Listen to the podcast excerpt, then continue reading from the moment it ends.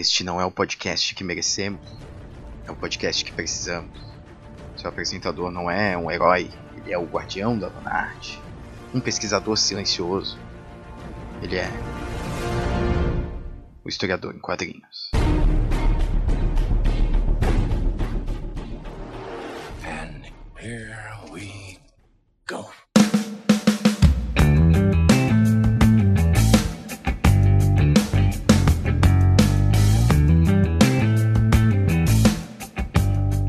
Salve jovens, aqui é Guilherme Silva está começando mais um episódio do Historiador em Quadrinhos. Dessa vez, né, nesse episódio aqui, vai ser um pouquinho diferente, né? Ele ainda vai estar dentro da temática de quadrinhos, mas pela primeira vez a gente não vai ver um quadrinho. Oh, meu Deus. a gente vai ver aqui um livro teórico, né? Um livro sobre quadrinhos ainda, né? Mas um livro. Mas não se preocupem, ó, nem por isso né, o, a conversa vai ficar menos interessante, né? Muito pelo contrário.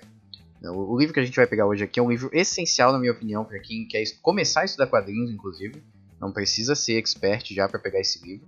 Que é A Leitura dos Quadrinhos, do Paulo Ramos, né? O, a, o ano de lançamento desse livro aqui é 2009, ele saiu pela editora Contexto. Até onde eu pesquisei aqui, não tem nenhuma edição mais atual do que essa aqui. Se tiver, você que estiver ouvindo aí, deixa nos comentários, né? E bota o link aí pra gente, que daí eu faço uma ressalva no próximo episódio. Esse livro aqui ele tem uma peculiaridade interessante, né? Que além de ser um livro atual, né? Uh, muitas das pesquisas de quadrinhos são atuais, mas os livros clássicos, né? A gente tem são um pouco mais antigos, né? Tem o Will Eisner, tem o Scott McCloud, tem esse pessoal, né? Uh, o Álvaro de Moya, por exemplo, lá na década de 80, e a Sônia, a Sônia Luiten, né? Também na década de 80, mais na década de 90. Então esse livro ele tem essa peculiaridade bacana, que ele é mais atual. E ele é produzido por alguém da academia essa questão. O Paulo Ramos é acadêmico, né? então ele já está bem envolvido com, com, pesquisa de quadrinhos e linguagem, principalmente. Né? Afinal, esse, esse livro ele saiu numa coleção, né? uma coleção da editora Contexto, que chama Coleção Linguagem e Ensino. Né? Então, ela tem foco aí, né, em professores do ensino básico, ali, né, formados em pedagogia, e profissionais da educação é, voltada, aí, a educação voltada para o campo da linguagem e da comunicação. Então, ele é bem específico para esse público, só que né? Eu digo, eu afirmo, como historiador, né, um profissional da educação mais focado em história, que esse é um livro ótimo para qualquer um, para qualquer professor de qualquer área. Eu acredito que vai fazer um bom proveito, né? Obviamente, sei lá, matemática talvez o professor não faça um bom proveito. Mas professores de história, professores de geografia, talvez, professores de línguas, com certeza, né? De, de português, né? É, então eles vão fazer um ótimo uso, esses, esses profissionais, eu acredito. Né? Eu, pelo menos, eu adoro esse livro, eu acho ele muito bom, acho ele muito bem, muito bem detalhado e tem uma linguagem muito bem acessível, apesar de algumas vezes ele, ele parecer um pouco academicista demais, mas eu, eu acho que, que é só uma impressão. Eu às vezes passo essa impressão, mas posteriormente ele, se, se, se debruça bastante né, nos temas que ele apresenta e ele vai retomando esses temas, né? Uh, até o ponto que você consegue entender. Ele não fala uma vez só, ele não, ele não parte da premissa que você tem conhecimentos prévios. Os conhecimentos prévios que você teria que ter, ele acaba explicando, então. É, então é bem, é bem bacana nesse sentido. Então, e você que não é professor, você vai conseguir usufruir desse livro também muito bem, certo? Porque a premissa básica do livro é que ele, ele destrincha todos os elementos da, das histórias em quadrinhos. Então ele propõe uma investigação linguístico-visual, né? Ele trabalha dessa maneira. Ele tem que trabalhar então com signos verbais e visuais certo? Na tentativa de compreender de, da maneira, né, de alguma maneira, ou a forma como as HQs transmitem é, as mensagens que o, a pessoa que produziu aquela HQ quer transmitir. Então, quais são as ferramentas, né, as ferramentas linguísticas que são apresentadas, né? E só por essa, por essa premissa, eu acho que já é um livro muito legal de você pegar e tentar dar uma olhadinha. Inclusive o link para comprar ele através da Amazon aí para dar uma comissão pra gente, para ajudar o podcast a, a, continuar no ar, vai estar tá aqui no post, né? Assim como todos os outros, né? Todos os quadrinhos que a gente analisa. E é um livro pequeno? Não é um livro grande, não. Ele tem, deixa me ver, tem aproximadamente 150 páginas. Então é um livro tranquilo de você ler, você consegue, sei lá, ler no ônibus, você consegue ler né, naquele tempo livre que você tem, você não precisa parar e ficar se concentrando em tudo que ele diz. Então ele, é um, um, livro fácil, simples, mas extremamente produtivo, extremamente construtivo. Certo? E ele também é um livro muito ilustrado. Ele tem muitas imagens para, afinal, né, sobre quadrinhos. Então ele tem muitas imagens para te ajudar a construir o, o pensamento, né? Para ajudar a construir a lógica que o Paulo Ramos quer construir. Então vamos lá. O livro em si, ele vai dividindo entre vários capítulos aí. Os capítulos, por sua vez, né, eles vão trabalhando alguns elementos das HQs. De início, ele, já, ele trabalha uma ideia que eu gosto muito, né, que inclusive eu, eu, hoje eu tenho essa, eu compartilho dessa ideia que o Paulo Ramos colocou aqui, e eu gosto muito de falar ela sempre que surge a oportunidade, que muita gente acaba é, comparando os quadrinhos com literatura, né? Ah, o, o quadrinho é uma forma de literatura e tal. Aí eu, eu tinha, eu achava isso interessante antes, mas aí depois de, de ler aqui o livro do, do Paulo, eu vi, eu, eu, eu, comecei a olhar de uma maneira diferente, né?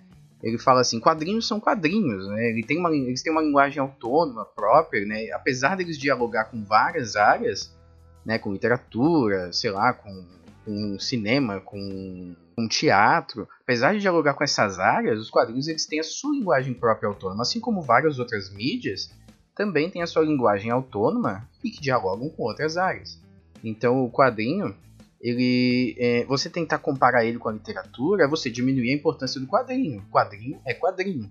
Ele é uma, uma, uma categoria linguística própria, tem sua própria linguagem e ele é autônomo. Ele não depende, ele não precisa ser comparado a outra, a outra mídia. E isso é muito legal. Isso, isso demonstra a importância né, que o Paulo Ramos dá à mídia quadrinhos, aos quadrinhos, né? E é muito bacana de ver alguém com essa abordagem, né? Você entender a seriedade da mídia, a complexidade da mídia, né? Então, para a gente ler quadrinhos, a gente tem que ler a sua linguagem, né? Como ele mesmo fala. E a gente tem que entender todos, todos esses, é, esses detalhes que estão por trás ali dessa forma de linguagem. Isso é muito massa, isso é muito bacana. Eu gosto muito desse, dessa colocação dele. Então, não tentem aí é, comparar o quadrinho com literatura, só porque literatura é uma mídia com mais prestígio, para tentar valorizar o quadrinho de alguma maneira. Fala no quadrinho como ele é, do quadrinho mesmo. Começando então, o, o Paulo Ramos ele trabalha os gêneros, né, dentro das próprias é, dentro das próprias formas aí de comunicação, ele trabalha com gêneros. Então, os gêneros são plataformas linguísticas de comunicação. Ele usa bastante o Bakhtin ali, é, da edição de 2000, o chamado de um livro né, chamado Os Gêneros do Discurso. Né? Então ele trabalha os gêneros dessa maneira. Ele enquadra o quadrinho como um hipergênero, como eu mencionei, que ele agrega outros gêneros comunicativos, certo? Só que ele tem, é, ele trabalha com algumas peculiaridades, né? Então esse, esse é interessante do quadrinho. Ele é um hipergênero, né? Então ele pega elementos de vários outros gêneros de comunicação, plataformas de comunicação, né? E trabalha à sua maneira, né? Como ele fala, né, como eu já mencionei, ler quadrinhos então é, é ler a linguagem. Né? Então você tem que detalhar exatamente a, a, os meios, as ferramentas, né, os instrumentos dentro da, da narrativa gráfica para se compreender como é que funcionam os quadrinhos. Né? Então é, é até para você, eu até, separei o trecho né, que ele fala disso, vou colocar até na descrição do episódio que ele fala da que para você dominar então essas linguagens, né, você precisa estudar todos esses detalhes, né? E para entender como que a compreensão da história passa por meio desses artifícios, né? E como uma pesquisa científica pode, pode ser desenvolvida por meio disso, né? Então é muito bacana. Ele também fala, né? Aí ele vai separando cada, cada elemento, né? Com um capítulo. Isso que é, é legal, é bem seccionado o livro, né? Então você tem uma compreensão bacana do que ele quer dizer e você pode depois retornar, né? Eu tenho várias anotações aqui no meu livro, então você pode retornar para um capítulo que você quer ler, só para ver um elemento específico, né? Fala dos balões, por exemplo, né? O balão, ele, o balão de fala, ele, ele coloca como o introdutor do discurso direto da narrativa. É muito legal, né, o jeito que ele coloca, né? Porque a gente pensa num balão e a gente já tem uma ideia pré-estabelecida. Mas se você destrinchar exatamente, você pode ver várias formas de você representar a oralidade, né, ou a fala ali, dentro do. A fala, na verdade, a oralidade é depois, mas a fala em específico, né? Uh, dentro dos balões, como um balão de fala, balão de pensamento, cochicho, um balão mais estridente de berro, um balão trêmulo. Então é muito legal, né? Que eles ainda podem representar não só isso, né, não só o discurso, mas também elementos, é, elementos de narrativa que a fala, a escrita em si, né, o verbal, ele não vai conseguir talvez expressar com tanta ênfase. Por exemplo, eu separei uns exemplos o, em Watchmen, por exemplo, né, o, o Dr. Manhattan ele tem os balões de fala azul, que ele, ele, ele é um elemento totalmente à parte da história. Em Sandman tem vários arcos. O, o próprio Sandman, né, o Morfeu, ele tem o balão de fala diferenciado. Depois os outros perpétuos em outros arcos eles também vão ter, né? É, o Spawn, né, o Soldado do Inferno, quando ele usa o poder demoníaco dele, né, o poder o poder diabólico, é, né, a, a, a, fala dele muda, os balões de fala dele mudam. Então é muito. É porque é pra, pra você dar outra. Outra, outra sensação ali na hora de, do personagem atuar, né? Então isso é bem legal, o jeito que ele expressa, ele vai colocando vários exemplos, né? Ele trabalha também uma coisa, é, uma coisa curiosa, que é a oralidade, né? A oralidade, o Will Eisner ele gosta bastante de colocar nos quadrinhos dele, né? Ele coloca, colocou bastante lá na, na, na narrativas gráficas, né? O livro do Will Eisner. E, e é interessante, né? Porque é, a oralidade é uma hibridização de signos verbais escritos e visuais, como o Paulo coloca, né? Fazendo a citação. Então são elementos que evocam essas expressões orais por meio da ferramenta gráfica, né? As onomatopeias, por exemplo, né? elas são muito utilizadas para evocar essas, essas situações, né? Por exemplo, os mangás usam muito, né? Mangá usa bastante, tem sei lá quantas milhões de onomatopeia. A, Sony ela faz isso em. Tem um livro que ela faz isso. Eu, não, eu acho que é mangá O Poder dos Quadrinhos Japoneses. Eu acho que é nesse livro que ela faz. que ela delimita quantas onomatopeias ela, ela conseguiu catalogar, se eu não me engano. Tem uma coisa assim. Então é, são muitas onomatopeias, né? E aí e no Japão é, é muito comum elas estarem inseridas na história o tempo inteiro. A gente aqui usa mas a gente no Ocidente elas elas estão mais circunstanciais, elas são mais circunstanciais, né? Quando dá um soco, pô, né? faz esse, essas atitudes mais circunstanciais. Lá não, às vezes um barulho de grilo é, é utilizado uma onomatopeia específica e às vezes a gente, enquanto leitor ocidental, né, muitas vezes esses, esses essas onomatopeias não são traduzidas, elas são, são geralmente em hiragana, né, que é o silabário, o, alfa, o alfabeto silábico. E aí a gente não pega esses, esses nuances, né? Mas é muito utilizado, né? E essas onomatopeias o, o, autor coloca, né? Que elas são elas são meio que uma herança do cinema mudo. Então já tem outro diálogo aí com outras mídias, né?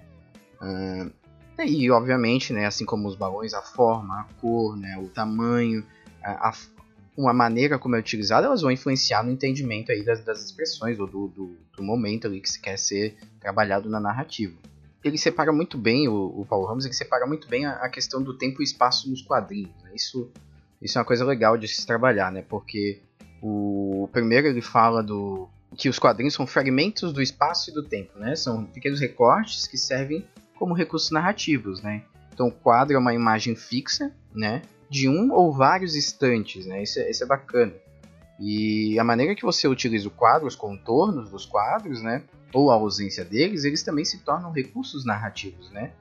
Uh, e é muito legal, tem uma, uma, uma graphic novel chamada Louco, né, Fuga, que o subtítulo é Fuga, que é do seu MSP, né?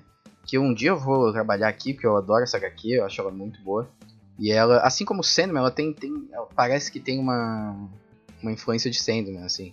Ela usa os, os quadros, assim, a, a maleabilidade dos requadros ali, né, do, da sarjeta, como recurso narrativo também, como recurso de ambientação. E é muito bom, assim, quando. É como o Will Eisner fala, né? Dependendo da criatividade do, do artista, né? Do, do ilustrador ali, do quadrinista, tudo é possível, né? Muita coisa pode ser feita. Outra coisa que o, Will Eisner fala bastante, é, que inclusive tem lá no Narrativas Gráficas, é, são as expressões faciais, né? O Will Eisner ele utiliza bastante a comparação com animais, né? Utilizar expressões de mais é, mais parecida com animais, né, para você passar uma ideia. Por exemplo, utilizar a expressão de um gato para uma pessoa, dá a impressão de que ela é mais astuta, que ela é inteligente, que ela é ágil, né, e por aí vai, né. Uh, e aqui o, o Paulo Ramos ele também faz toda uma separação ali para as expressões faciais, né, que inclusive, né, a, a, as posições, né, que você trabalha o rosto, né, os elementos do rosto, como sobrancelhas, pupilas, pálpebras, até mesmo o nariz um pouco avantajado às vezes como meio de forma caricatural, né? É, eles, eles vão contribuir para a narrativa, né? Os mangás fazem muito uso de, de caricaturas, por exemplo, né? De, as imagens muitas vezes são caricaturadas, né? É, quando o personagem quer expressar uma surpresa ou uma, uma, uma raiva mesmo, né? Uma, mas ele não quer que a, que a raiva seja muito pesada, ele faz é meio caricatural, né? E é, isso é bem bacana de se perceber, né? É, uma outra coisa que eu achei interessante relendo aqui parte do livro, né, foi a, a linha cinética, ou a figura cinética. Eu falei, pô, figura cinética, que, que coisa é essa? A linha cinética é aquela linha gráfica né, utilizada para fazer a trajetória de um objeto ou uma pessoa. Isso deve ser muito mais utilizado em tiras, em quadrinhos muito infantis e tal, né? Eu pensei, né, Turma da Mônica, talvez. Mas, mas pô, aí, aí eu usei um exemplo que me pegou assim, me pegou no contrapé? Que é o Flash, né? O Flash é um personagem que tá sempre é, é representado ali com uma figura cinética, né? Que é a velocidade dele ali, né? Que, aquele rastro de velocidade, aquilo é uma figura cinética, né? Um carro, quando anda muito rápido, ele também pode ser expressado ali de uma maneira, é, dessa maneira, né? Com essa figura.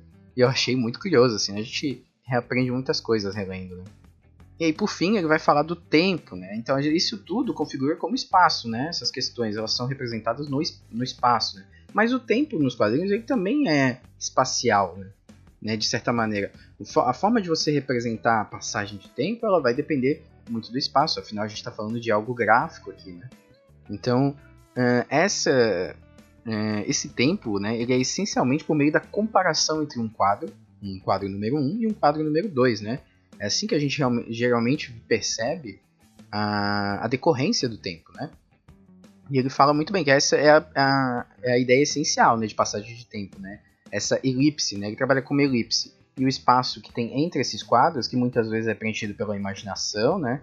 Como o Will Eisner coloca, ele, ele é chamado de hiato. Né? O espaço entre os quadros é o hiato. E a, o processo de transformação de uma cena para outra é a elipse, né? É a volta que a história faz até chegar num, num outro resultado, no outro instante, né?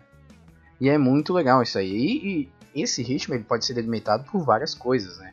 Ele pode ser, isso varia muito também da, novamente, né, da, da criatividade do artista. Mas por exemplo, os balões de fala, né? Eles podem ser colocados, pode, tipo, pode colocar vários balões de fala juntos, assim, para representar um, um, diálogo muito apressado, por exemplo, um diálogo frases curtas e muito muito interligado entre balões. Né? O quadro, o quadro quando ele está mais apertado, né, e você tem vários quadros seguidos, isso pode representar também um ritmo mais acelerado, né, uma troca de cenas. Comparando com o cinema, seria uma, uma cena com vários cortes, né? né? É, o, o Ramos ele elencou alguns itens que exemplificam a mudança temporal, né? Ele botou a sequência, né, que é isso que a gente mencionou agora, certo? A, o, o, astronômico, né? O, a mudança astronômica, ou seja, por, pelos ciclos, né? Meteorológica por conta do tempo, né? Uh, o tempo da narração, isso é legal, né? Que é o andamento da história, que todos os quadrinhos têm isso, né? E principalmente o tempo da leitura. Isso é uma coisa que eu não tinha me atentado na primeira vez que eu li o livro. E agora eu vi, agora ou pelo menos eu relembrei, né? Que faz um tempo que eu não tinha lido, que eu tinha lido esse livro. E aí eu peguei de novo para gravar que é o ritmo que o leitor está absorvendo a leitura. Como a gente não tem como mediar isso aí, né, fazer mensurar isso, uh, se você é, é, complicado, né, fazer esse planejamento. Mas, por exemplo, se tem uma uh, eu sofri isso com é, isso com algumas HQs aqui que tinham um ritmo muito rápido, muito empolgante, inclusive. E aí chegava em determinados momentos da HQ, tinha uns textos, nem eram, nem eram, quadros, nem eram quadros com, muita, com muitas falas era um texto mesmo. E eu ficava lendo o texto e eu falei, caramba, pô, eu quero ler o resto da história, mas se eu não ler o texto, vai ser foda e tal.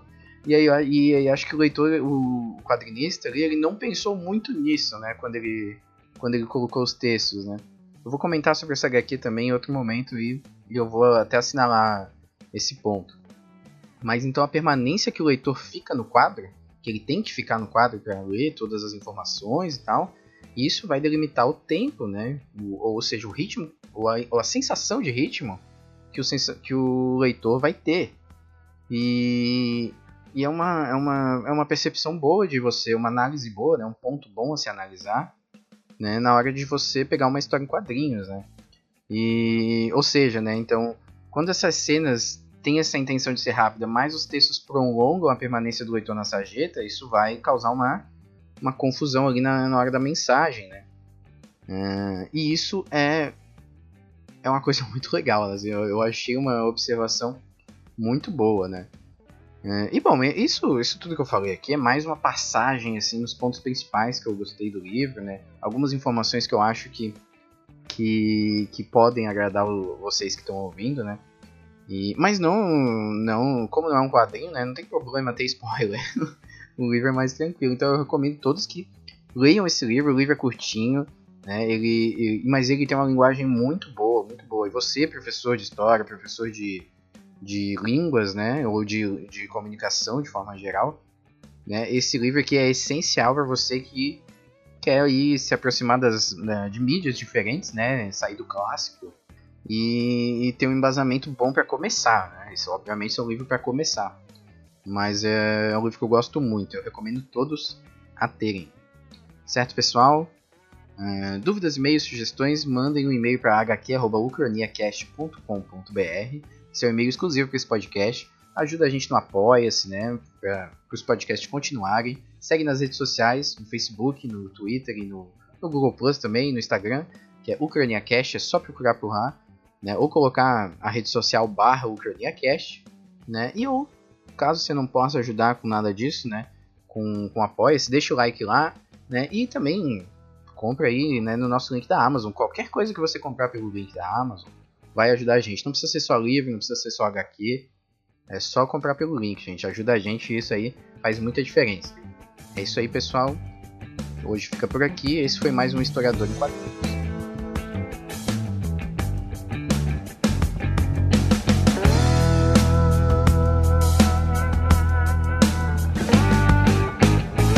Put. I'll be back in a flash.